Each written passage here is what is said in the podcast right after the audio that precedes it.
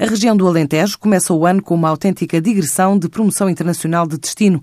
Começa hoje na Holanda por marcar presença nos próximos cinco dias na Vokantibur, uma das feiras de turismo de referência que se realiza na cidade de Utrecht.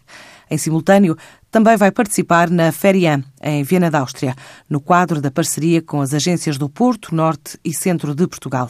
A partir de sábado vai estar na CMT, na cidade alemã de Estugarda, numa feira que junta mais de 2 mil expositores, entre destinos, hotéis, operadores turísticos e caravanismo. Ainda este mês, a Agência de Promoção Turística do Alentejo volta a organizar uma missão empresarial a Madrid, com 45 empresários da região e já com a certeza de que o território alentejano estará em destaque como destino internacional, convidado no stand dedicado ao enoturismo na Fitur, a maior feira ibérica do setor. Antes de fevereiro, a região vai estar também com parceiros do Porto, Norte e Centro de Portugal no Holiday World Show, na cidade irlandesa de Dublin.